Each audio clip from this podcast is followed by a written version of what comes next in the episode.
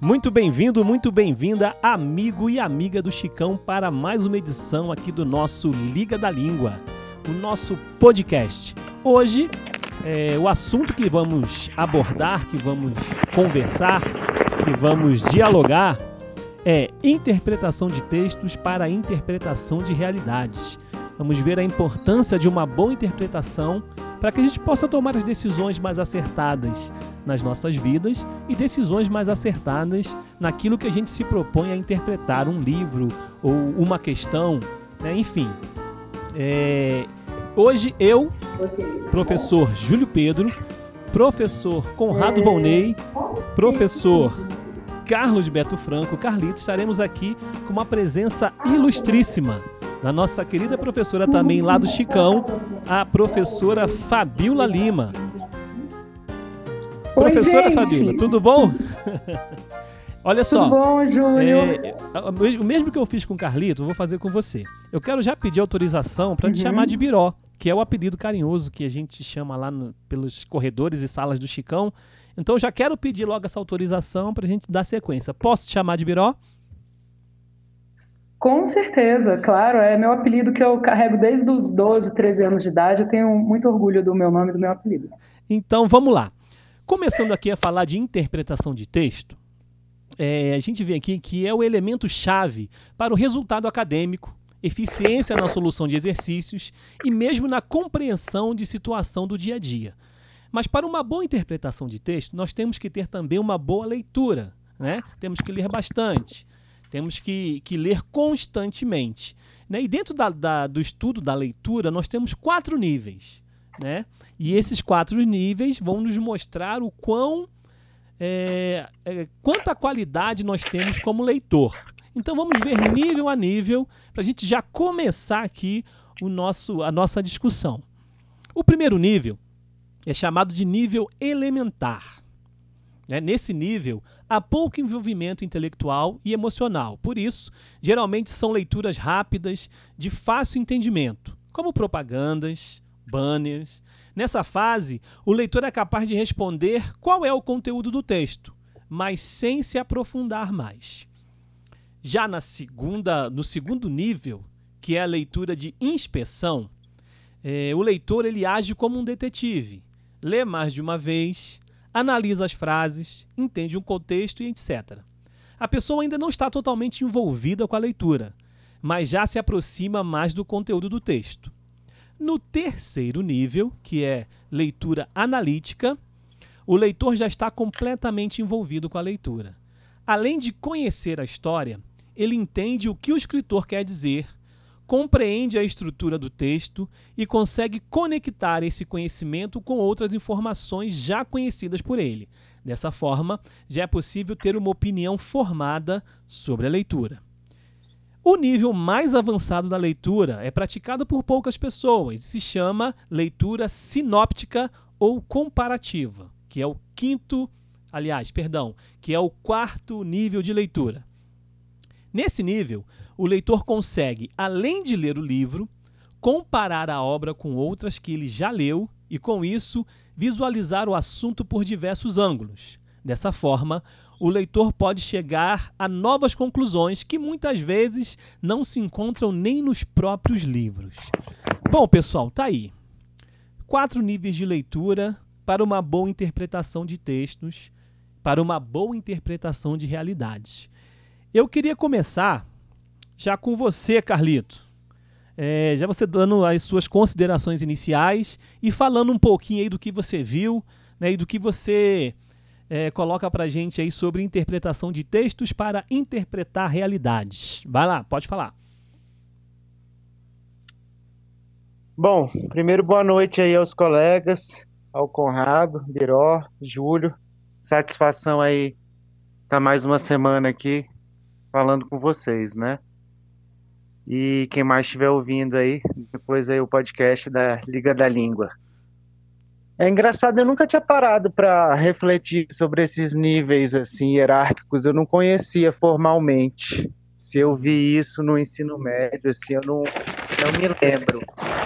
E é interessante porque a gente, quando pensa em leitura ou interpretação de texto, normalmente a gente está pensando no texto escrito.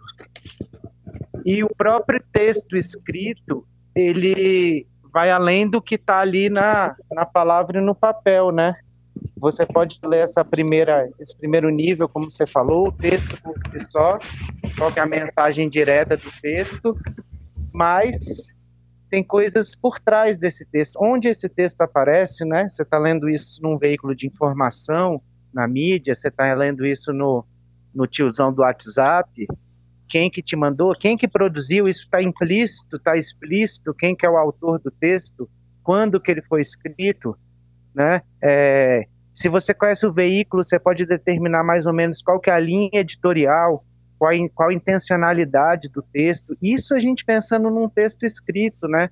Porque você tem os diversos textos e os diversos níveis de linguagem e interpretação não escritos, que estão nas imagens, que estão nos, né, no imaginário.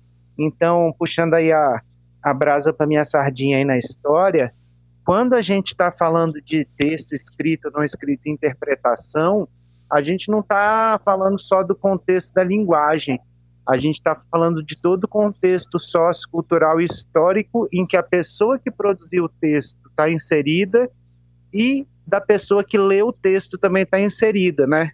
Eu tenho um exemplo que, quando eu fui ler livros mais antigos, livros originais lá do século XV para XVI, dos 1400 para os 1500, do português, eles usavam o termo derrota, né? Então, num diário de navegação que ele uma vez estava, então, no dia 16 de abril de 1480 e lá vai bolinha, partimos nós numa derrota, e eu fiquei, numa derrota? Aí era derrota no sentido de viagem sem rumo, né? Sem rota definida, sem mapa. Eles tinham noção de, sei lá, para onde queriam ir, mas não tinham noção do caminho exato, né? são as viagens que vão dar na América, por exemplo. Então, quando você vai ler um texto de outra época, você precisa conhecer o léxico, a gramática, o dicionário. Quando você vai ler um texto de 1500, você tem que ter acesso a dicionários de 1500 para saber qual, como que a palavra era usada, porque isso também varia de acordo com o tempo. Então, a palavra uhum. não é estática, a linguagem não é estática, né? Uhum. Muito bem.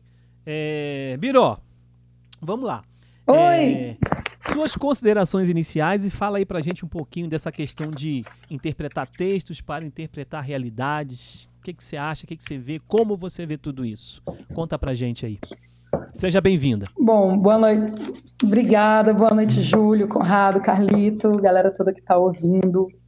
É, bom, interpretar textos para interpretar realidades, como o Carlito estava falando, né? Essa questão de conhecer o contexto, é, de fazer essa pesquisa, remeter ao lugar, à situação que tem em volta, no caso dessas palavras que estão sendo colocadas, é fundamental para a interpretação, né? E aí eu vou também pegar e dar um exemplo assim de outras épocas, né? É, com relação à, à, leitura de imagens. As palavras é, são um código que, uh, que a gente interpreta, mas antes disso a gente tem a interpretação do mundo também. E aí falando sobre essa questão das imagens, já que é uma forma de linguagem que eu acho que é anterior às palavras, né? É, a gente já passa também por essa questão do contexto. Ah, vocês estão me ouvindo, gente? Sim, estamos. Muito Desculpa, eu fico, eu fico meio na dúvida aqui. Estamos aqui. É, assim, beleza.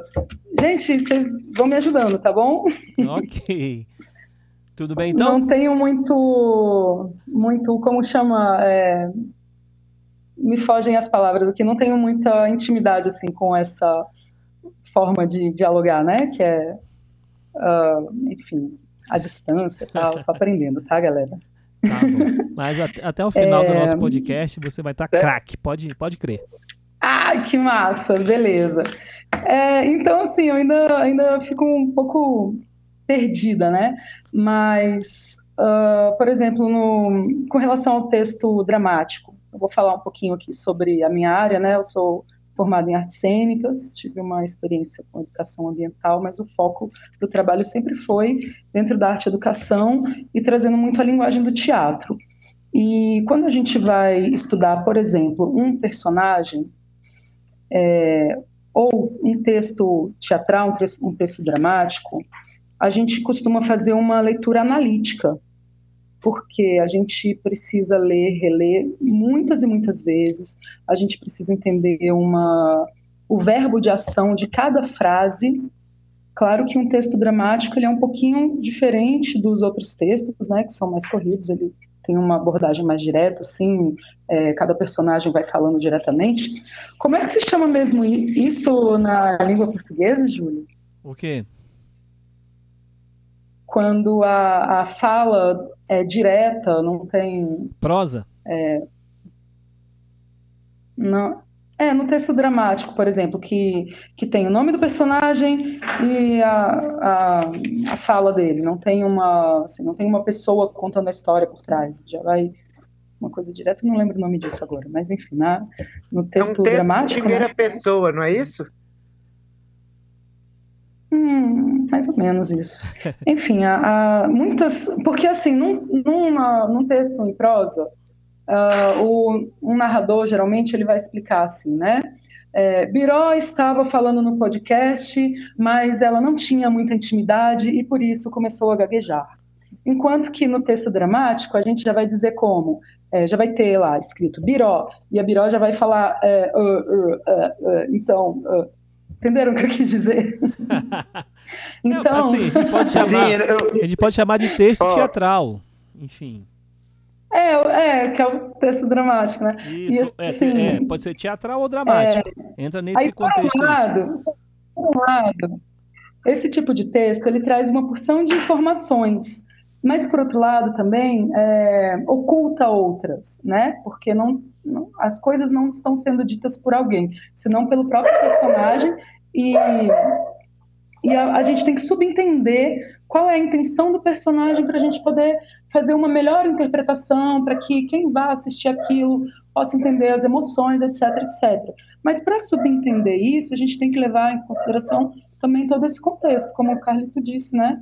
É, assim, é, um personagem da atualidade, se a gente for fazer uma adaptação de um texto como Mãe Coragem, por exemplo, do Brecht, que é lá do século XIX, que fala sobre a situação é, de uma mãe na guerra.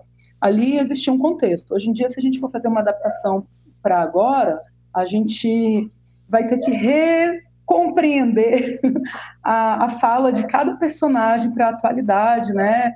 É, e aí a gente tem que fazer uma, uma leitura bem de várias vezes mesmo, uma leitura analítica, como que você explicou aí, eu identificaria dessa forma. Que... Será que eu ajudei um pouco? Sim, sim, é o terceiro nível da leitura, né? Leitura analítica.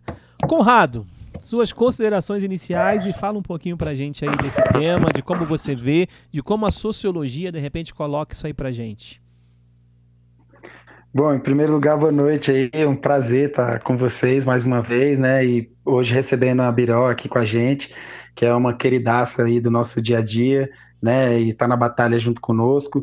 Também aproveitar para mandar um abraço pro NBA das Minas, que eu esqueci de mandar da última vez, e pro Jogatina Podcast, que também foram uma das, das primeiras. É, dos primeiros canais né, que eu comecei a seguir nesse universo. E então, assim, quando eu tô aqui, eu também tô sempre lembrando deles, né? Porque é muito legal, imagino um dia eles me ouvindo também, seria bacana. E aí você perguntou o primeiro tema, né, do podcast, assim, de ser a interpretação de texto para interpretar realidades, né? Eu, eu fiquei pensando nisso e, na verdade, a primeiro, é, o primeiro texto que a gente interpreta, né, como sujeito, como ser humano, como ser vivo, é a própria realidade, né? Então a realidade é o texto, né? É, pensando na ideia de que o, a interpretação de texto é feita por um sujeito, né, que é o intérprete, e pelo texto, que é um objeto. Né? Então, essa relação sujeito e objeto é uma relação que eu costumo levar para os estudantes na, no ensino médio, né, é, nas turmas de segundo ano, de primeiro ano também, é, apresentando para eles o conceito de cultura e de conhecimento. E aí eu sempre levo essa ideia da relação do sujeito com o objeto, né? Então, no caso do, do eu que estou lá e lendo, fazendo a leitura, tentando compreender e daquilo que está posto para ser compreendido. E isso é uma questão muito massa, né, para a sociologia, porque a gente faz isso de maneira individual. Claro, nós temos capacidades diferentes, nós temos é, sensações diferentes, nós sentimos as coisas de maneiras distintas, nós vemos de mundos distintos, como o Carlito Abiró falou, nós habitamos contextos que estão é, próximos, mas que não são os mesmos, né?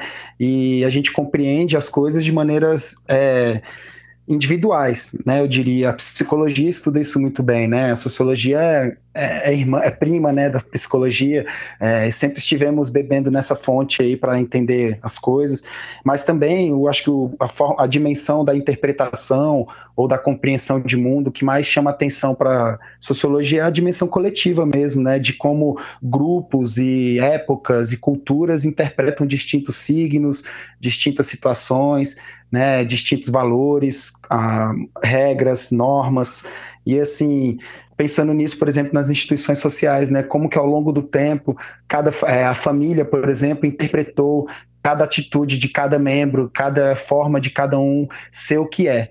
Né? Então, assim, eu fiquei pensando muito nisso, né? E, é, assim, em relação ao que você perguntou, né, sobre os níveis de leitura, né? Falando, eu nunca tinha parado para pensar também dessa forma. Na sociologia até tem o Karl Mannheim, que fala muito sobre sociologia do, ele é considerado o pai da sociologia do conhecimento dentro da sociologia, e ele fala muito sobre a, o conhecimento que emana, né, das coisas, de como nós seres humanos é, construímos as relações que às vezes estão no objeto, às vezes estão na história dos objetos, às vezes estão no contextos, nos contextos em, nos quais esses objetos surgem. Então é claro que você não vai ler um texto da mesma maneira em, em qualquer lugar. Né, os textos eles são também carregados dessa, dessa situação na qual você encontrou ele, ah, no momento que você encontrou. E eu fiquei pensando nisso tudo, né? Assim, é muito massa.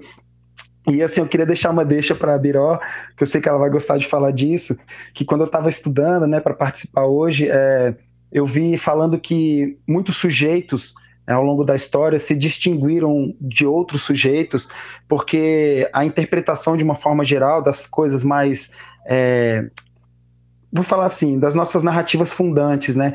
Daquelas mais antigas, mais primitivas. É, vamos lembrar que esses textos que nós, sujeitos, já tivemos que ler, interpretar e compreender, já foram sonhos, já foram palavras ditas por oráculos, já foram é, vísceras de animais, né? Então, que as pessoas. E búzios, né? Os próprios búzios, né? Que você joga as pedras lá e são sujeitos que têm uma capacidade notória de fazer uma interpretação que outros sujeitos não têm, né? Então, é por causa disso que eles acabam ganhando lugar na sociedade, eles acabam ganhando prestígio, status, né? Então, essa relação íntima entre a leitura, a interpretação e a própria arte, né? Então, assim, para deixar uma deixa aí para vocês também. que legal, Carlito. Gente, olha só, deixa eu fazer só um, um lembrete aqui para a galera que está ouvindo, que é o seguinte: em tempos de pandemia, nós estamos nas nossas casas, né? A gente mora distante um dos outros. Então você vai ouvir aqui nas nossas casas os nossos filhos gritando, falando com a gente, os cachorros latindo. É desse jeito. Aqui a gente não, não, não vai maquiar nada. Nós somos o que somos e quem somos. Feito esse. esse é, com certeza. Pode até, falar. Júlio, licença, até porque também é, a gente tem que. Eu, eu sugiro, né? Eu acho que a gente vai encontrar esse meio termo entre desligar, ligar o microfone, porque a gente, normalmente, a gente faz muito isso em forma de bate-papo, né? Então, às vezes, até a gente sente vontade de falar, aí o outro tá falando, e aí acho que a gente vai mediando isso aí ao sim, sim. passar do tempo e vai ficando eu... mais entrosado. Eu mesmo já interrompeu o Júlio ali para falar que ele trocou. Não que não seja uma honra, mas quem tava falando era o Conrado, não era eu não, tá, Júlio? ah, é, foi mal. então vamos lá. Como, como já disse, né? Somos o que somos e quem é somos e aonde estamos. É, agora, vamos para os desafios, né? A gente tem um desafio enorme. Pera aí. Ah. Diga, Biró. Alô? Pode falar. Ai, desculpa. Eu achei que tivesse desligado. Tá, vamos lá. Nós temos um desafio enorme, que é o desafio de sala de aula, né? Eu confesso a vocês que que quando eu estou em sala de aula, quando eu trabalho língua portuguesa e literatura, eu sempre trabalho, né, na verdade, língua portuguesa e literatura juntos, né? Sempre a gramática aplicada ao texto. Eu sempre trago o texto para trabalhar junto com a gramática a interpretação. O meu intuito, a minha vontade e o desejo é fazer com que os alunos saiam do ensino médio é, tendo o terceiro nível completo dentro deles, né? Eles podendo é, é, ter uma opinião formada sobre, sobre o que leem, sobre o que assistem e sobre o que eles veem é, diante, do, diante deles mesmo na sociedade em que eles estão inseridos. Eu quero começar com você, Carlitos. Vamos lá. O desafio de sala de aula, né, para interpretar as questões da matéria, as questões históricas e as questões atuais. Como é para você esse desafio? Você diz em relação ao, ao contexto atual, como eu uso os exemplos e o, os textos atuais em sala de aula, nesse sentido? E como, como fazer com que eles consigam interpretar né, um, um, um fato histórico, é, enfim, antigo ou atual, enfim, o seu trabalho em sala de aula. Qual o seu maior desafio para trabalhar essa interpretação dentro da história? Então, Júlio, quando você estava falando agora, eu até dei uma viajada quando você falou que o seu objetivo é que eles chegassem no terceiro nível, né? E aí uhum. me veio uma memória, uma, um fato que aconteceu comigo. Eu lembrei, assim, acho que por isso até que eu dei uma pescada. Logo que eu entrei na UNB, eu acho que eu estava no segundo semestre, talvez, ou terceiro, eu fui fazer uma matéria com um professor que depois foi, eu fiz várias matérias com ele, que ele era bem temido lá, mas que eu amava. Ele, o Wolfgang, Karl Wolfgang Adolf Diepk, professor alemão que eu tive. Aí essa matéria era História Contemporânea 1. E ele passava uma série de seminários. Basicamente, ele dava, sei lá, uma, duas aulas introdutórias, o resto eram seminários, né?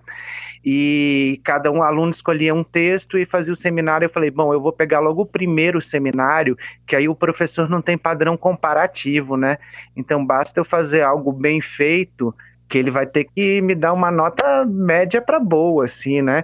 Porque no, outros não vão ter apresentado, enfim eu pensava, e, e, eu pensava sempre assim, eu mato logo no começo que depois tá, tá mais tranquilo. Eu gostava de adiantar. E aí eu peguei, me dediquei, apresentei o texto e tudo mais. Aí o, o professor, beleza, tá certo, mas tá tudo errado. Eu, como assim, professor, tá certo, mas tá tudo errado? Como assim? Eu falei, não, mas olha só, professor, o ponto central do texto é esse, o argumento central é esse, os secundários são esses. Tá? Ele falou, não, esse texto está certo, mas o autor está errada. Aí eu falei, como assim o autor está errado, professor? Aí ele foi explicar, olha, eu botei esse texto aí que era para vocês criticarem. Se você pegar toda a bibliografia da emenda do programa, você vai ver que todos os outros textos dialogam de uma forma crítica com esse primeiro texto. Esse primeiro texto é uma visão que, que outras escolas que já estão ultrapassadas, é uma visão ultrapassada sobre o assunto. Ele está aqui para ser criticado. Só que eu peguei o primeiro texto, lógico que eu li o primeiro e não li o resto da emenda de uma vez. Então, o que você falou, você sai do ensino médio, talvez com o terceiro nível. E aí, o quarto nível que você falou é você conseguir pegar aquelas informações, o texto, o autor e conseguir inserir ele no debate mais amplo, né? Uhum. O, os outros autores dizem o que, como eles se inserem no debate acadêmico. Essa dificuldade talvez não, a gente realmente não consiga ainda no ensino médio. Então, acho que o texto que a gente, do ensino médio, eu trabalho em história, talvez seja o texto da realidade, né? Então, tentar aproximar para a realidade dos estudantes atual o que eles estão vendo na atualidade para os contextos do passado. Então, usar muito as, as as proximidades que a gente tem, assim, né, com, com os exemplos, sei lá, do cotidiano, da cultura, é, da organização da sociedade, da família, da religião, que é algo muito comum na nossa, na nossa comunidade lá em São Sebastião, e tentar trazer isso para o universo, né, é, que eles conseguem entender. Então, assim, realmente essa é uma dificuldade do ensino médio, você sair daquele, daquele segundo nível da leitura para alcan alcançar um terceiro. Esse quarto nível, realmente, eu mesmo não, não tinha ainda no final do ensino médio, não, fui alcançar só no superior.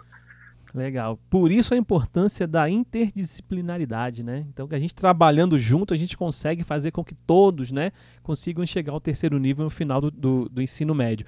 Conrado, diz aí pra gente, quais os desafios em sala de aula para fazer com que essa interpretação seja mais apurada? Conta aí pra gente.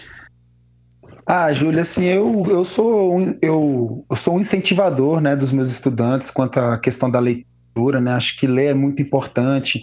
Você difícil, você provavelmente vai ter muito mais dificuldade para alcançar o último nível de leitura lendo só um texto, né? Ou lendo só de uma forma, ou lendo só de uma fonte. Então acho que quanto mais, quanto maior for o universo dessa leitura e quanto maior for o esforço dessa interpretação, né? Vai ser rico, vai ser plural. E eu acho que vai ser mais fácil, pelo menos penso eu, para atingir os mais os, os, níveis mais complexos da leitura, né? E assim, então eu sempre estou pedindo para que eles leiam, para que eles é, mantenham isso na vida deles, e vendo vocês falarem disso, né, assim, acabou me lembrando que é, para fazer leitura, a gente tem que. É, assim, para que, que serve a leitura, né? É, é, normalmente, a leitura se impõe diante de um desafio que a gente tem para é, desempenhar, para exercer alguma das coisas que a gente faz enquanto sujeito. Né? O, é, o Carlito estava falando de cotidiano. Tem um cara que eu gosto muito, que é da, da sociologia, né, que, mas é lido em muitas áreas, que é o Irving Goffman. É, ele é do último quartil ali, a, a, obra dele é do último quartil ali do século XX, a representação deu na vida do cotidiano, e ele fala muito disso, né, de como que a gente tem que estar o tempo todo interpretando a cena que está acontecendo ao nosso redor para a gente poder representar quem a gente é, né? Tipo, quem você quer ser, né? E, e aí isso me lembra muito uma questão da sociologia que também é tema do ensino médio, que é o tema da mobilidade social, né? É, para você ter uma leitura mais rica de mundo, é claro que você tem que ter maior mobilidade social. O que é mobilidade social? É a possibilidade que os sujeitos têm ou não têm, né, de acordo com as distintas sociedades, de transitar nos diversos níveis, nas diversas dimensões e também nos diversos grupos da sociedade, né?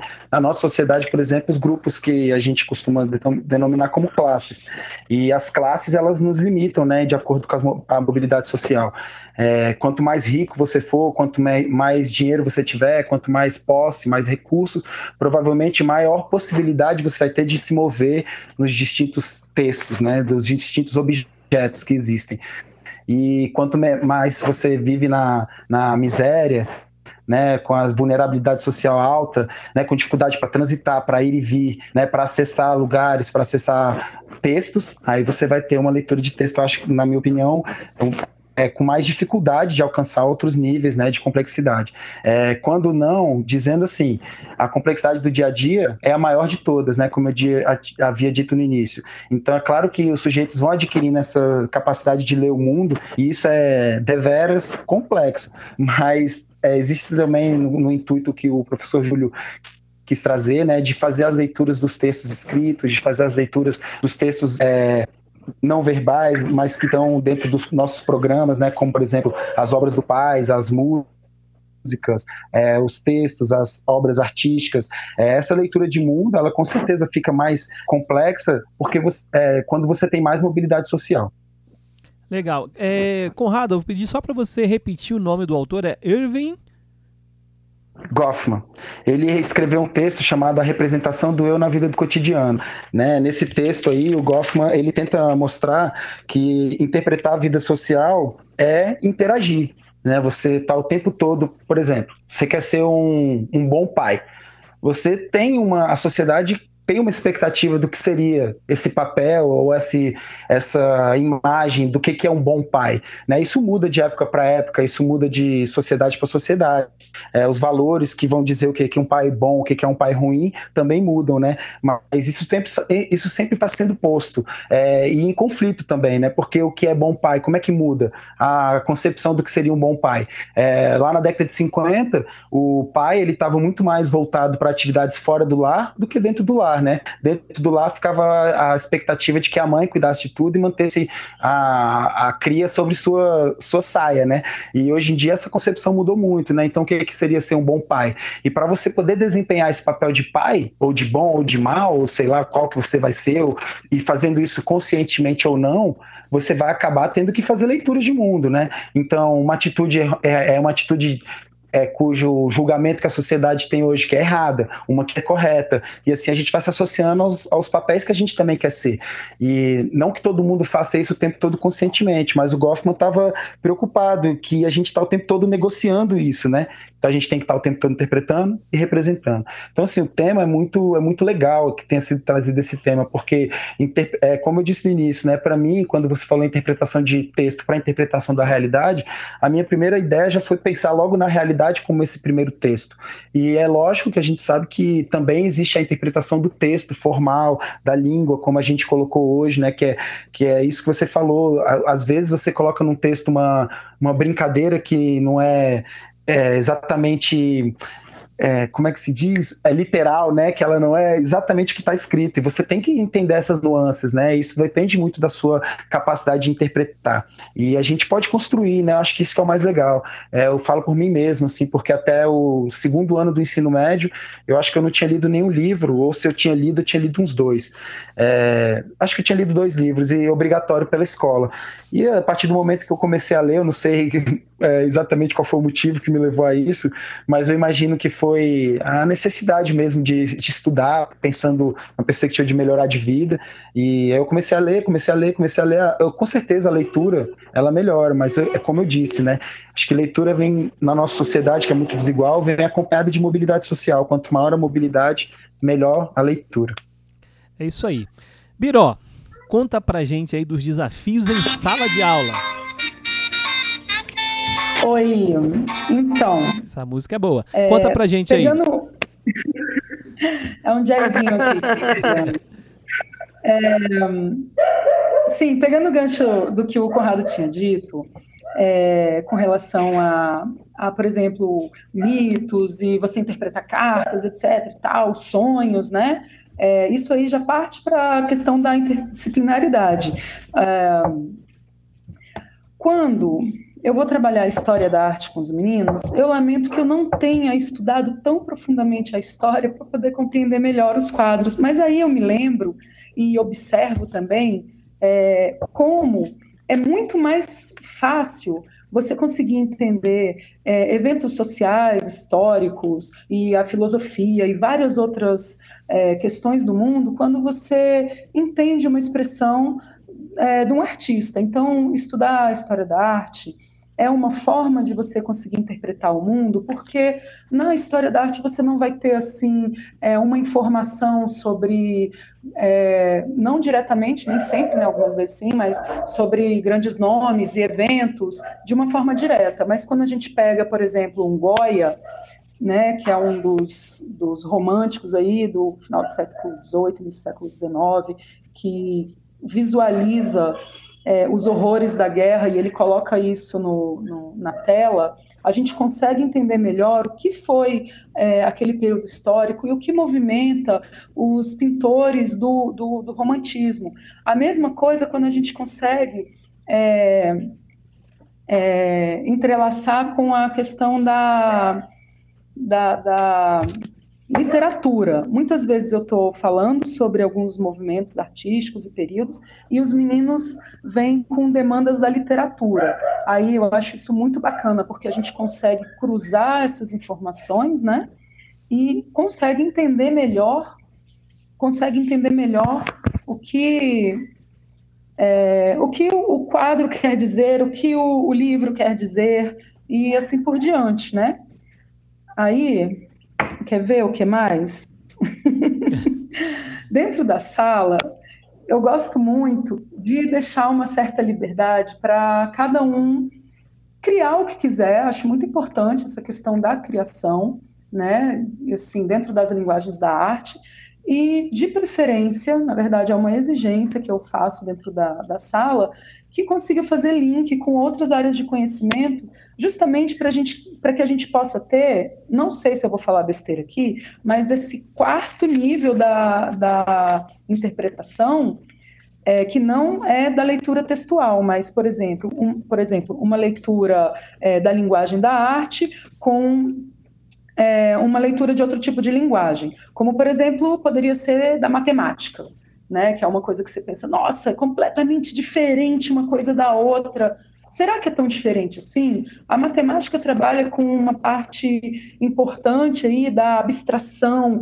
Cara, é um desenvolvimento muito interessante que a gente foi fazendo né, ao longo da, da nossa é, da nossa história aí, como é que as coisas foram. E se a gente for remontar lá na, na, na, na antiga Grécia, na Mesopotâmia, no Egito, etc., a gente vai ver como existe uma ligação muito forte entre a matemática, a arte, a química, a física, e como os artistas renascentistas eles precisavam entender de ciência é, para poder compor as coisas. Então, é, eu penso assim que quando a gente estuda a, a, a arte e a interpretação é, da realidade através da arte, a gente tem que observar como essas coisas estão todas ligadas, né? Como é importante você não observar só um, um artista, um texto teatral, mas você observar também o contexto social, para que as coisas façam mais sentido, né? Mais sentido. Então, esse, esse nível comparativo, né, da leitura comparativa, quando a gente pega. Gente, será que estou falando besteira? Dá para fazer essa brincadeira aí, esse jogo? Tipo, é, inventar aqui uma leitura no nível comparativo entre linguagens diferentes. Dá completamente. Birós, é, não tá falando besteira não. Inclusive, eu vou até aproveitar e vou fazer aqui o gancho do Merchan. Quando você falou disso, no primeiro episódio aí do podcast, a gente falou sobre interdisciplinaridade e eu citei justamente que essa era uma característica comum da antiguidade, né? Até o, o iluminismo ali, os grandes pensadores, os seres humanos ali considerados sábios eram aqueles que atuavam em várias áreas e tinham vários conhecimentos, né? Então, Da Vinci, é, na antiguidade, desde a antiguidade da Grécia Antiga até, pelo menos no contexto ocidental, Europa Ocidental, né? Até os 1800 uhum. ali, essa era uma característica bem comum, mas segue aí. Não, também eu queria falar também da Viró, porque eu é. também ia falar que você não tá falando besteira, Viró, porque o que eu tava falando do Gotham, uma das coisas que a gente adquire quando a gente passa a interpretar melhor os contextos que a gente tá, é a capacidade de se representar melhor, né? Assim, por, melhor entenda-se de acordo com o desempenho das funções, a, a cumprir papéis, né, e fazer as coisas de é, no grupo, né. Assim, o indivíduo ele exerce, ele precisa exercer quem ele é. Então, quanto melhor você lê, melhor você também se expressa. E quando a gente está se expressando, Verdade. A gente não transmite só o que a gente está falando, mas a nossa postura corporal, né, as coisas objetivas, né, lá, tipo verbal que eu tô o que eu estou falando para você, você vai tentar compreender de acordo com as normas formais e tal, mas também como eu estou falando, né? E, então, assim, isso são linguagens muito, muito sinistras, porque quando a pessoa interpreta também o búzios, ela não está lidando só com aquele objeto ali que são os búzios, mas ela também está lidando Sim. com o interlocutor da mensagem dela, né? Que é, ele, ela vai ter sensibilidade com as aparências, com, com a, os gestos da pessoa, com a forma como a pessoa está recebendo as coisas. Então é uma leitura, poxa, universal, assim, é uma leitura é, humana mesmo, né? Que você, como ser humano, vai exercer todas as suas dimensões, né?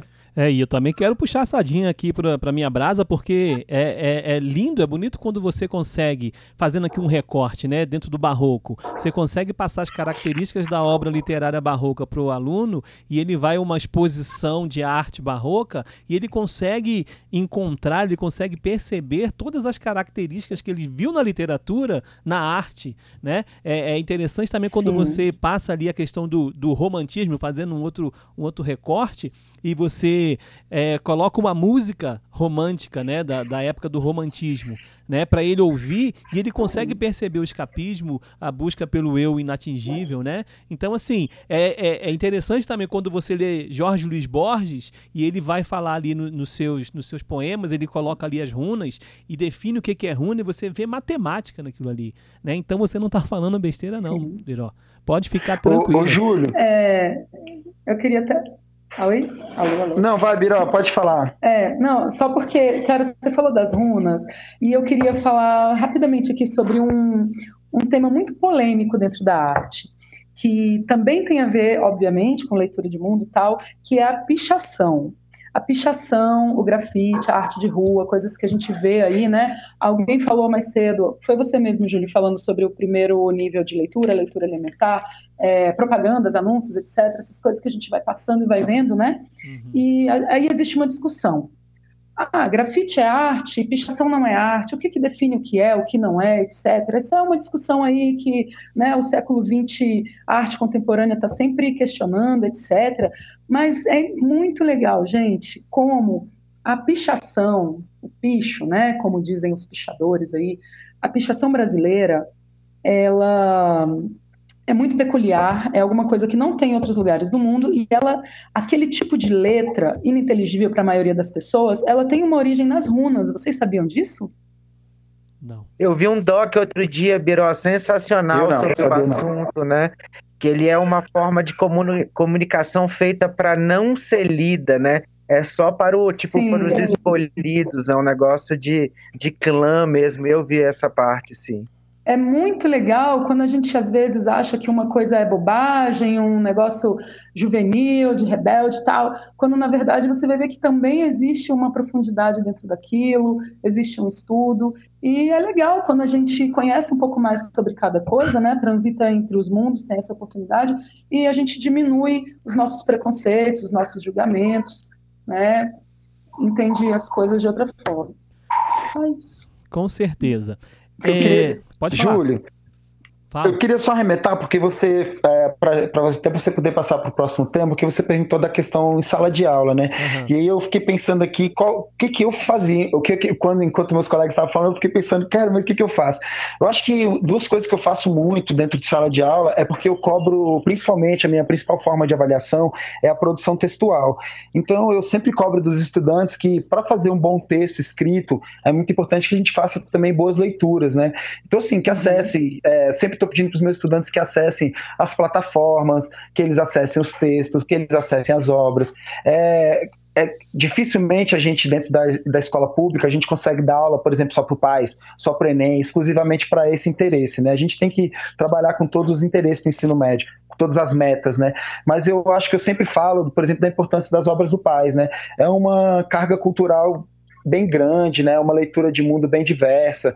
Eu acho que a cada ano que passa as obras são selecionadas com critérios é, multi que representam muitas pessoas, né? Então acho que é legal que os estudantes tenham acesso a essa bagagem, né? Nós professores, e esse é o nosso papel, né? Eu fiquei pensando como é que a gente ajuda em sala de aula. Eu ajudo dessa maneira, né? Eu estou tentando levar a leitura dessas obras para que eles possam fazer as uhum. interpretações e produzir os textos, né? E aí, porque afinal de contas também o a gente está falando muito da leitura dos objetos, só que é como se.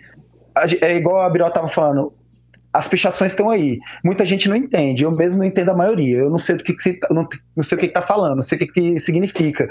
É, porém, como eu vou me associar ao significado dessa, desses objetos se eu não vivo esses contextos? Né? Então aí que está o papel da uhum. educação, né? Acho que a educação ela vem para elucidar, vem para esclarecer, para deixar a gente mais inteligente, para a gente entender melhor as nossas leituras, né? Então é isso que eu acho que é o nosso papel, e eu acho que é isso que pode levar a gente também aos distintos níveis, né? Porque se em algum nível você tem uma leitura complexa e tal, às vezes num texto você consegue entender as minúcias e tal, mas às vezes num contexto de rua, no contexto do que você vive na sociedade, que hoje né, é muito conflito no, no dia a dia, no cotidiano, às vezes você está nesse conflito e você não entende direito as mensagens que estão sendo passadas nos distintos textos que estão ao seu redor. E aí você não consegue se comportar da maneira precisa, né, ali necessário. Conradão, deixa eu complementar aí, Júlio, vou, vou tesourar. É, duas coisas. Quando você fala nesse nessa questão dos desafios, eu também fiquei pensando, né? O Júlio falou do nosso desafio, mas eu acho que a gente tem que falar também dos desafios dos estudantes. Você colocou aí o primeiro, que é ler as obras dos, do Pais, né? Eu acho que os estudantes precisam se desafiar, galera. Vocês precisam se desafiar a ler coisas difíceis. Ah, por que, que eu vou ler Machado de Assis? Por que, que eu vou ler Dostoiévski?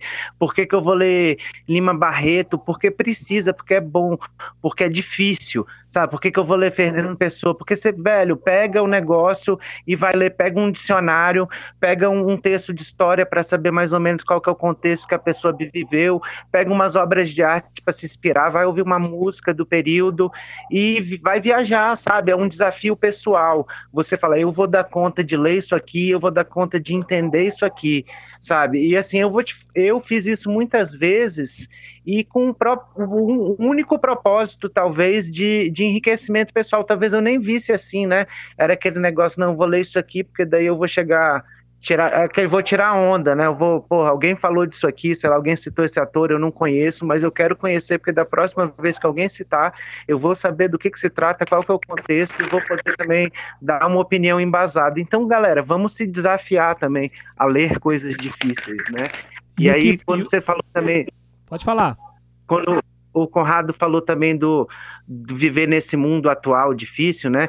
É, eu não sei se vocês viram, mas rolou um PDF aí que um deputado fez de uma lista de militantes terroristas antifascistas. Vocês viram isso?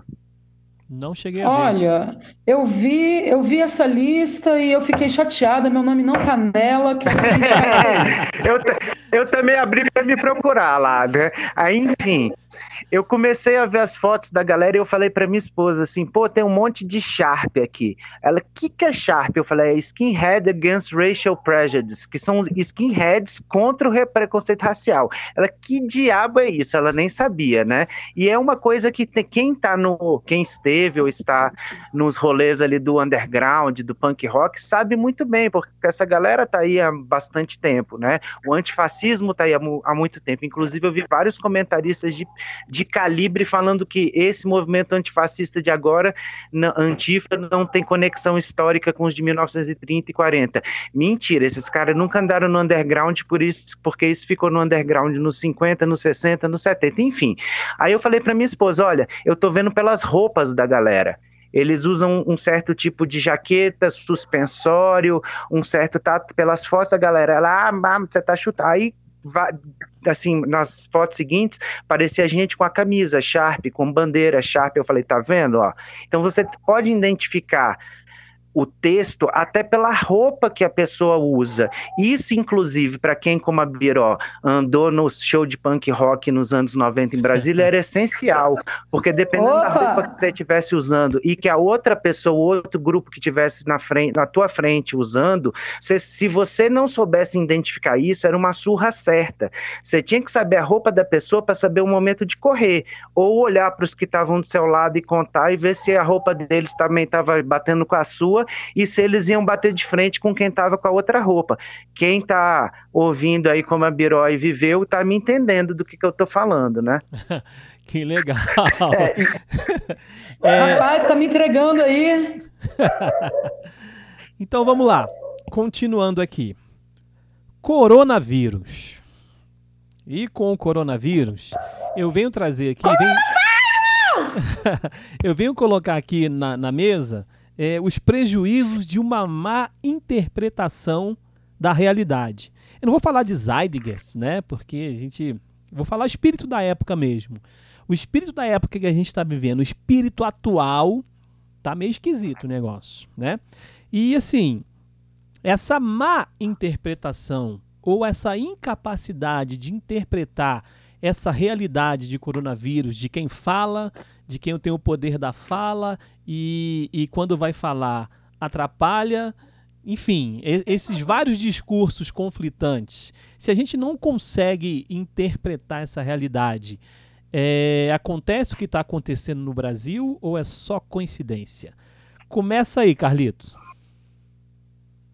Cara, não é só no Brasil, né? Infelizmente, é. o mundo, ou boa parte do mundo, está passando por esse processo aí idiotizante. Mas vamos dar o um exemplo aqui da nossa terrinha, né? Eu acho que já tem alguns anos que nós vamos falar do nosso lugar de fala também. A gente, como educador, está sendo questionado, né? Todos nós aí estamos vendo aí um, uma série de grupos organizados.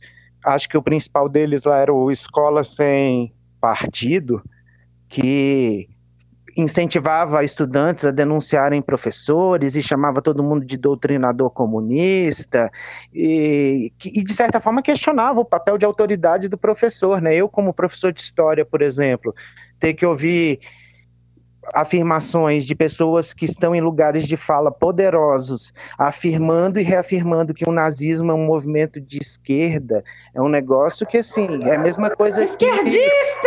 Que... É a mesma coisa que o professor de matemática ter que aceitar na aula dele que 2 mais 2 é igual a 5, sacou? Então, assim, é um, é um princípio básico, né? A gente tá. Isso eu estou falando da minha área, mas todos nós, enquanto professores, temos nosso saber questionado alguns anos dentro da nossa sociedade. E não só o professor, a imprensa tradicional, a ciência.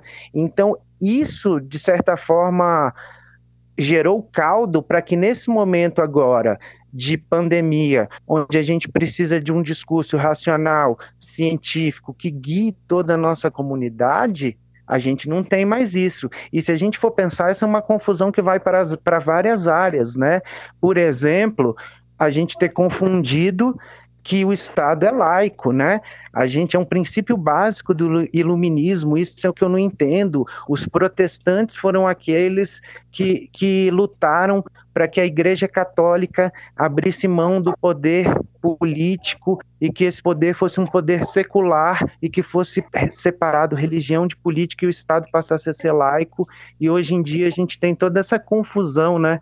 Entre religiosidade, política, bancadas é, religiosas. É. Então, assim, eu me preocupo muito e infelizmente não é só no Brasil, né?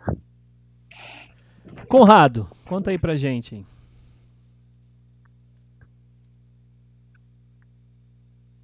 Conrado? Boa, voltei. Olha, interpretar a sociedade é, é, o papel assim profícuo, né, da sociologia. Para isso que ela se, ela se para isso que a gente existe, né, enquanto ciência. Acho que para interpretar as relações sociais, né, que se estabelecem entre indivíduos e sociedades. Sociedade, de um modo geral, hoje a gente pode falar que ela é muito mais global, é, mais global do que nunca, né? Esse processo de globalização começou há muitos e muitos anos atrás, né? Desde que o ser humano é ser humano, é, e que agora culmina aí nesse processo de globalização financeira, mercado internacional e tudo mais, né? A gente teve esse, essa, esse quadro pandêmico no mundo, né? Mas também epidêmico, né? Cada lugar, cada contexto bem pequenininho tem a sua própria epidemia, né? E para poder taxar como uma coisa que está acontecendo no mundo inteiro, é bom a gente lembrar que é uma coisa que acontece no mundo inteiro porque acontece nos distintos lugares, né? E, e quando chegou aqui no, no, nosso país, já chegou com as notícias, né? É, existem críticas na, na, na tem muita a literatura sul-americana, né? Critica muito o fato de que até as, a, por exemplo, até as ideias do abolicionismo é, foram trazidas aqui para o Brasil de fora, né? É, o Brasil tem a sua luta abolicionista, tem os nossos representantes, mas parece que até isso, assim, nesse país escravocrata, né? É, secularmente escravocrata, parece que até isso foi feito de uma maneira tendenciosa, né, muito mais para o mercado do que propriamente para as ideologias da liberdade, né, da igualdade. E o que eu vejo hoje é isso, né, o reflexo disso tudo. É um, é um mundo mais global do que nunca, é o mercado financeiro, é o lucro, é o dinheiro que a gente que é ser humano normal, a gente que paga nossas contas com dinheiro, que fica devendo, que pega empréstimo, que não fica devendo, aí você comemora porque você não deve ninguém. As pessoas normais, cara, a gente não vive com esse dinheiro todo, né, dos mercados financeiros, esses bilhões de dólares, né, que é sempre a, o motivo de tudo, né? E aí quando chegou a pandemia aqui no Brasil, as notícias já, já alertavam a gente, já falavam pra gente que a gente tinha que tomar cuidado, que era uma coisa muito séria, que podia matar. E aí vem as interpretações de mundo, né? É, como as pessoas recebem essas notícias, né? E, e aí me lembrou da última coisa que eu tinha preparado para falar, né? Que era essa questão de que, que leitura leituras que são possíveis de se fazer em cada contexto, né? É, hoje, hoje tem grupos e uma boa parte das pessoas pensam de maneira que legitima a gente desrespeitar os protocolos de segurança, a gente agir de maneira irresponsável, a gente chamar a coisa de um fenômeno que não deve a nossa atenção, que não merece o nosso respeito, né? Então a gente legitimou esse tipo de leitura, né? A sociedade de uma maneira geral, não sei como a gente foi chegar no, no lugar onde a gente está hoje, mas hoje é, é legítimo você ler o mundo e achar que o coronavírus não é nada, que essa pandemia é uma foi uma coisa feita feita para derrubar alguém, ou de implicância com um grupinho. É, então, assim, essas são as leituras né, possíveis. É, também a gente tem que tentar pensar quais são as instituições, quais são os grupos que venceram né, a, a eleger os tipos possíveis de leitura, né? Porque hoje ninguém tem coragem de, de falar certas coisas, enquanto tem coragem de falar outras tantas, né? Então acho que eu tinha preparado para falar isso e queria agradecer também, acho que um tema muito pertinente, né? É, a gente começou falando de leitura de texto e foi terminar falando da pandemia que a gente está vivendo, né, que deixou a gente longe dos estudantes. Queria também mandar um abraço aí para eles, dizer que, gente, que eu estou com saudade. É, e tomara que tenham visto o primeiro episódio. Se não viram, vejam, é, que vejam esse segundo agora, estejam gostando e que procurem ver os próximos. Biró, é contigo mesmo, manda ver. Oi, Uhul! Bom, gente, eu tô me sentindo muito mais à vontade, cara, obrigado. Como eu tava toda nervosona, não tava entendendo nada. Mas é isso aí. Bom, coronavírus! É, o que, que acontece? Realidade virtual, essa que é a leitura da realidade que a gente está tendo que aprender a lidar agora, né? É uma nova forma de se comunicar, é uma forma igualmente excludente, tá, gente? Não vamos nos enganar, dizer, ah, aquelas pessoas que não têm acesso, aquelas pessoas que não têm acesso, também não têm acesso a muitas das outras coisas que a gente falou aqui antes, né? Então, assim, nada mudou. O pessoal fala, agora o mundo vai mudar, as pessoas vão ser mais solidárias, isso, aquilo. Não sei, galera, não sei. Eu ando um pouquinho desacreditado, desculpe dizer, tá? Mas, é, enfim, né? Como ontem eu vi um meme que dizia assim: é, desistir de ser pessimista, não vai dar certo mesmo. É, mas enfim, é, agora a gente está convivendo com essa realidade virtual também. Bom, realidade. O que será a realidade? Oh meu Deus! Será que quando eu sonho é a realidade? Quando eu estou vivendo a realidade é um sonho? A gente sempre se faz essa pergunta, né? Difícil, e aí é. também eu sempre me faço essa pergunta: quando eu não entro numa rede social, será que eu existo? Será que eu existo sem o Facebook, sem o WhatsApp, sem o Instagram, sem essas coisas todas? Eu de vez em quando me pego questionando, me questionando assim sobre isso, sabe? Porque a realidade da gente tá muito diferente, né? É, tanto essa questão da gente estar tá mais enclausurado, as relações de trabalho mudaram, as relações domésticas mudaram, é, os nossos amigos, né? Quem são as pessoas com quem a gente conversa, deixa de conversar e como é que a gente conversa? Tipo assim, cara, ficar falando aqui para um podcast, meu Deus, eu tô surtando, gente, vocês não, não entenderam ainda. Piró, a, é... gente, a gente está fazendo é uma conversa pelo telefone aqui, velho. Pelo Você telefone, quer... né? É, ai, gente, entendi. Eu disse que é amizade, é que eu sou das antigas aqui, né? eu tenho que ter umas boa, referências. Boa. Assim. e o melhor, a amizade que não fica caro na conta, já tá pago na internet. Já tá pago, né? O não, melhor de tudo. na internet do vizinho, não dá nada. Mas aí eu fico assim questionando essa coisa da realidade. E como é que a gente entende essa realidade? Aí eu vou puxar minha sardinha aqui como artista. É, lembrando dos meus muitos amigos, colegas, muitos artistas que eu conheço aqui da cidade, de outras cidades, que estão passando uma perrengue, principalmente os artistas do teatro, porque o teatro é uma linguagem muito específica que somente acontece no aqui e agora. E quando esses artistas tentam ou não apenas tentam, mas fazem, né? Transportam essa linguagem do aqui agora para um vídeo, mesmo que o vídeo seja ao vivo, existe um recorte na visão de quem vê, na visão de quem filma, e esse recorte não deixa de ser é, uma forma de interpretar aquela realidade que está acontecendo naquele momento. Mesmo que você filme o palco inteiro, nós, individualmente, temos um poder nós, nós X-Men que somos, temos um poder de dar o zoom né, no que a gente quer. A gente pega o nosso olhar e a gente foca no que a gente quer.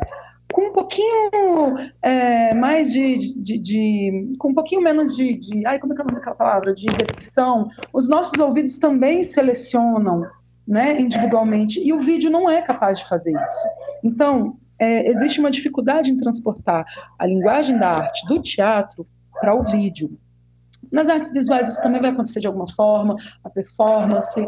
É, na música também isso vai mudar um pouquinho, já que muitas vezes os músicos não podem se encontrar para ensaiar, vão fazer isso à distância. Então essa nova realidade, ela está fazendo a gente se adaptar também. Ai meu Deus, eu não consigo dizer se isso é bom, se isso é ruim, também não cabe a mim fazer esse julgamento, né? Mas é, é, é, muito estranho. Eu tô achando esquisitão, galera. Eu sinto, assim, muita vontade, muita saudade de abraçar, de ler os olhares das pessoas, de sentir os cheiros, né? E, assim, tudo aquilo que, acho que foi o Conrado que estava falando, tudo aquilo que comunica quando a gente está se encontrando, né? É, então, essa nova realidade que a gente está vivendo, que é muito mais virtual, ou muito mais à distância, né? Por um lado, ela aproxima certas, ai meu Deus, certas ideias, certos, certos pensamentos e agrega pessoas que pensam parecido, mas por outro lado também é, afasta, né? Sei lá. Ai, será que eu me perdi um pouco? Só quero dizer, galera, que é, vamos, vamos produzir a arte, né? Vou fazer esse convite para todo mundo. É, arte não é uma coisa exclusiva dos ditos artistas. Para mim, esse pessoal nem existe, apesar de eu ter feito faculdade de artes, né? a arte é uma coisa que qualquer ser humano pode produzir do jeito que quiser, não existe certo, errado, feio, bonito. Vamos escrever, desenhar, cantar, inventar, tudo isso ajuda a gente a se libertar um pouco dessa opressão que essa realidade está trazendo para a gente, né? Do individualismo e também do coletivismo, a gente está ficando individual para poder fazer um bem coletivo, né? E as relações virtuais, né? E para finalizar, galera, vocês já viram que eu começo a falar de uma coisa e vou parar na outra. Imagina eu na sala de aula, cara, os moleques ficam doidos. Mas, bom, morrendo de saudade de todo mundo. Não, mas calma aí, calma, deixa, deixa, deixa o recado. Possível, Viró, tá? deixa, ah, deixa o recado para daqui a pouco e as considerações finais também. Ai, tá Estamos chegando já aqui no, no, no, finalzinho aqui do nosso podcast Liga da Língua. E é o seguinte, a gente viu, né, que uma boa interpretação ela gera muitos ganhos, né? Ela pode ser uma interpretação de um texto, ela pode ser é, um texto escrito ou um texto não escrito e até mesmo uma pichação. Você tendo uma boa interpretação, você vai conseguir decifrar os códigos da, da realidade. É, e eu quero pedir para vocês, dentro dessa. saindo da, da questão da interpretação, é, não sei se a gente pode dizer assim, mas vou colocar esse termo, da interpretação acadêmica para a interpretação de mundo, para a interpretação da realidade. Eu quero pedir para vocês deixar as considerações finais e, após as considerações finais, mandar um recado para os nossos alunos sobre esse ver, julgar e agir, né? Para que eles não caiam aí em qualquer oratória. Começa você aí, Carlito. Então, Júlio, é, eu estava tinha pensado aqui em, no, numa relação do nosso último podcast com esse, né? Quando a gente falou do conhecimento como forma de poder e você dominar vários tipos de linguagem como algo que te faça acessar vários mundos, né? Uhum. E aí nesse a gente falando do, da sua capacidade, capacidade de inter, leitura e interpretação dos textos, dos vários tipos de textos e contextos. E aí a, a loucura que veio aqui minha, na minha cabeça foi um exemplo bíblico, cara. É, e aí você até pode me ajudar, que você é muito mais conhecedor aí do que eu. Foi quem abriu o Mar Vermelho lá que foi criado pelos egípcios era Moisés, né? Sim. Líder dos hebreus. Aham. Então, ele teve acesso a um conhecimento que os outros hebreus não tiveram acesso, certo? Sim. Ele cresceu com conhecimento tanto do hebraico quanto do egípcio, da visão do, de mundo de ambos os povos, com ambas as linguagens, né, transitando entre aquelas duas realidades. E ele soube usar de códigos que eram comuns, talvez, aos dois povos. Então, de que, que adiantaria, por exemplo, o Nilo ficar vermelho, que rolou, não foi? Aham. Se aquilo não fosse visto pelos egípcios como uma praga, como um presságio de Um mau agouro. É, um mau Poderia- presságio. Poderia ser visto como festa. Já pensou se fosse os gregos? Pô, rebaco, galera, virou vinho, cai todo mundo no rio aí, vamos festejar. Aham. Então de- depende de onde você está falando, de como você está vendo o mundo, de como você consegue usar os códigos ao seu favor. Com Né? certeza. Então, nesse sentido, eu acho que a gente precisa aí ter, é, juntando aí os dois, os dois episódios, né? Que a gente seja essa, tem essa vontade, né? De, de conhecer várias realidades, de interpretar, de saber transitar e ler e valorizar vários contextos, para que a gente possa, assim, acessar vários mundos e possa aí conseguir, de repente, alterar, se não a realidade do mundo, mas pelo menos a nossa realidade, né? Então fica aí uma, um incentivo aí para todos, galera. Se a gente não consegue mudar o mundo, pelo menos que a gente mude o nosso mundo, né? A gente mesmo. Com E certeza. um abraço aí, boa noite, galera. Bom, bom demais falar contigo, Biró. Bom demais. Piró, já que Valeu. você tá aí, manda um recado pra galera. Não, Uai. faça suas considerações finais. Já que eu Depois manda aquele recado que você ia mandar, manda agora sobre esse ver, julgar e agir para que eles não caiam em qualquer oratória de qualquer um. Sim. É, eu sempre costumo falar dentro da sala de aula para a galera desconfiar de tudo, inclusive de mim falando para eles desconfiarem, ou seja, desconfia de tudo o tempo todo. Não pega a primeira informação e simplesmente acredita nela, porque a primeira informação muitas vezes é, é como o Carlito falou lá no comecinho do professor dele, é, como é que era o nome do professor? Wolfgang, é o nome do, É. Do marido da minha filhada. Aí é fácil, fácil saber. Deep. É, então, assim, né? Você pega a primeira coisa e já sai falando, calma aí, vamos pegar outro ponto de vista primeiro, vamos entender como é que é, é esse julgar também, é, fazer um julgamento, é ter uma crítica, conseguir entender alguma coisa, levar em consideração o lado do outro, tudo isso é muito importante, né?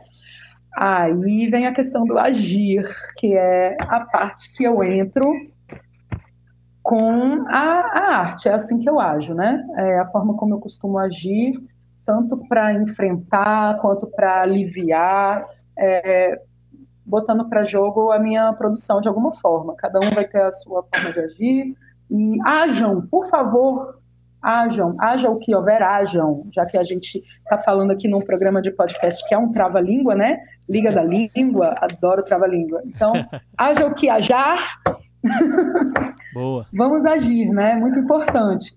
Muita saudade, galera, de estar dentro da sala falando, menino, fica quieto. Mas, na verdade, eu não quero que ninguém fique quieto, não, gente. Eu gosto de gente inquieta, gente questionadora, gente que que está se incomodando, sabe? Quando a aula termina e está todo mundo com a pulguinha atrás da orelha. É maravilhoso, estou com muita saudade disso. E vou dizer para vocês, não tem como a galera ver aqui, mas enquanto eu vou, vou falando e ouvindo, eu vou rabiscando, desenhando, escrevendo. E eu fiz um papel tão legal, gente. Tem uma mulher aqui gritando, tem uma pichação, tem um coronavírus, tem um café, tem uma língua travada, tem um monte de, de situações místicas aqui sobre as coisas que vocês foram falando. E essa é a forma que eu vou fazendo minha anotação. Que vou legal. dar um jeito de Aí, ó, publicar isso já, aqui depois. já pra- posta lá no. no Quem já foi em reunião que você conhece, Casa do Biró? Chicão, hein? Posta no Aonde? Como é Escola que é? em Casa do Chicão. Posta no Escola Ah. em Casa do Chicão aí essa imagem aí da sua arte aí, ó. Boa. Não, né? É tipo uma bagunça. É, minha é meu relatório. Meu relatório tem uma palhaça, uma mão tremendo, um coronavírus, é um monte de coisa. Mas é na bagunça que a gente se arruma. Saudade de você. É assim que eu me entendo, cara. Os neurônios da gente, eles não são cartesianos. Eles fazem conexões que nem a gente conhece. A gente só sabe mais ou menos de 10%, segundo o que dizem, né? Então, quem sou eu para querer fazer tudo certinho? Tá certo. Aí, Júlio, muito, muito, muito obrigada. Estou, assim, honradíssima pelo convite. Eu fico toda bescaiada aqui, mas, assim, adorei. Espero mesmo que eu possa ter colaborado de alguma forma. Muito obrigada, Carlito, Conrado, galera toda que vai ouvir essa bagunça. Muito legal estar com vocês e conta comigo aí, tá? Ok. Beijos para todos. E ó, Valeu, quando a Viró falou pra galera produzir arte aí, a molecada, não é para vocês ficarem gravando vídeo no TikTok, não, galera. É para ficar dançando no quintal, é pra, não é para ficar fazendo videozinho, desenhozinho pro Instagram, não. Faz loucura mesmo, viaja, né? Faz pra mostrar loucura, pra galera. É, é pra, pra cabeça viajar mesmo e ir para outros planos, tá, galera? Ó, pra gente sair Chicão... um pouco dessa realidade opressora. Falar só mais uma coisa aqui para vocês. No Chicão tem muitos poetas, muitas poetas, muitas poetisas, ainda se usa essa expressão, esse nome, esse feminino, não sei. Mas tem muita gente que escreve muita poesia linda, gente. Bota para jogo, sabe? Escreve mesmo, é, é muito bonito. Quando eu recebo relatório em forma de poesia, eu fico assim encantadíssima, sabe? Porque muitas vezes esses relatórios eles não não têm muito nexo para mim, mas para quem escreveu tem tanto nexo quanto tem esses rabiscos que eu acabei de fazer aqui no papel. Então, acho que é uma expressão, assim, escreve, gente, é tão lindo quando vocês adolescentes escrevem, é tão bonito. Desenha, rabisca, faz de tudo, galera, vocês são muito foda, com PH maiúsculo. Tá certo. Conrado. Beijo, cheiro. Agora, Conrado, agora é contigo. Manda aí o recado para nossa galera e faça aí suas considerações finais. Cara, assim, em primeiro lugar, para todos vocês três, né, assim, muito obrigado, Júlio, muito obrigado, Fabiola, Biró, muito obrigado, Carlito. É, assim, tô com saudade demais de vocês, né? Trabalhar faz muito bem pra gente, mesmo nas nossas doenças, nas nossos estresses, quando a gente tá é, enraivecido, emputecido, né? Ou quando a gente só está decepcionado porque um sonho que a gente teve não deu certo, né? Uma iniciativa que a gente é, fez não, não, não, teve um alcance que a gente imaginou e a gente tem que refazer tudo, começar tudo do zero. A gente nem teve a oportunidade de se abraçar, de se despedir, né? Fomos todos pegos de surpresa naquela quinta-feira, lá na quarta-feira à noite, saiu o decreto, na quinta-feira a gente já não foi para a escola e aí todos nós ficamos impedidos de desempenhar nessa nossa função que por muitos é vista de maneira tão é, dispensável, né, mas que eu ainda acredito que seja muito nobre, muito importante, né, para a sociedade. E assim, eu tenho feito coisas que eu nunca fiz na minha vida, né, não tive a oportunidade de fazer por falta de tempo, porque estava trabalhando, ou por falta de conhecimento, ou por falta de oportunidade mesmo, de modo geral. E aí, durante a pandemia, eu fiz algumas, né, claro que eu também não sou uma máquina de todo dia tirar 10, mas assim, a gente vai tentando fazer coisas novas, né, coisas para ocupar nosso, nossa é, alma, nosso espírito, né, nossa mente, deixar a gente ocupado. Então, assim, o que eu convido os nossos estudantes, né, que eu também estou com muita saudade deles, né, porque nós vivenciamos, né, é muito mais do que passar conteúdo e dar aula de, sobre matérias, como a gente falou aqui no podcast hoje, falamos sobre temas complexos, falamos de nome de autores, os estudantes podem ver e, e rever esse podcast, ouvir e ouvir de novo, né, esse podcast inúmeras vezes até compreender tudo e atrás das leituras. O que a gente faz em sala de aula é muito além disso, né? A gente é, abraça, a gente cumprimenta, a gente respeita, a gente valoriza, né? Então eu tô com muita saudade disso. E aí eu, você falou, como é que a gente pode ver, julgar e agir nesse momento, né? Eu acho que eu convido a ver tentar ver de uma maneira mais abrangente, né, para não acreditar só em uma fonte do conhecimento, levando em consideração esse universo virtual que a Fabiola disse que a gente está imerso e é verdade, né? Acho que para julgar com um pouco mais de empatia, né, quando esses julgamentos que hoje são uhum. tão é, são tão finalizados, assim, tipo quando você ganha um julgamento nesse mundo virtual ou, na mídia hoje, parece que você está fadado a conviver com aquilo para sempre, né? E nós não somos assim, nós seres humanos nós mudamos, nós nos transformamos a gente adquire novos comportamentos, novos hábitos, né? Então que a gente possa julgar uns aos outros de maneira mais empática e que a gente uhum. possa agir com mais amor, velho, mais amor, mais inteligência, ficar caindo em conversa de gente da tipo assim, gente que não tem o mesmo interesse que você de mundo, que não pertence ao mesmo grupo que você e você de certa forma abrir mão da sua realidade para interpretar o mundo de acordo com esses discursos, né, os dominantes, os discursos hegemônicos, né? Então acho que não vale a pena. O que vale a pena é a gente viver a nossa vida, nosso contexto, cuidar da nossa família, ter mais amor, mais empatia com as pessoas que estão ao nosso lado. É isso que eu desejo. É, é, eu acho que foi por isso que eu cheguei nesse podcast aqui, né? Porque nós sempre nos tratamos com muito amor, com muito respeito, e isso acaba aproximando, né, uns dos outros e fazendo a gente ser ficar mais unido, né, viver um mundo melhor.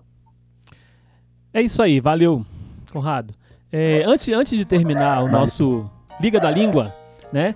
Quero agradecer aqui a você, Carlito, agradecer o Conrado e agradecer imensamente a você, Biró, por ter, por ter aceito aqui o nosso convite e estar participando aqui. Hoje você abrilhantou o nosso, o nosso podcast de uma forma imensurável. Tu é massa, Biró, tu é massa. é, agora é o seguinte, próximo tema, próximo tema, próximo desafio. Vamos lá. Verbos e a verbalização das ruas. Se preparem para o próximo tema. Já chegando no final, quero dizer uma coisa. Valeu, Biró.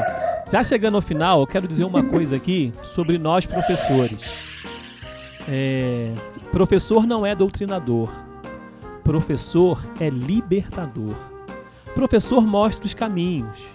Professor entrega as chaves para que as portas sejam abertas pelos alunos e alunas. Eles decidem.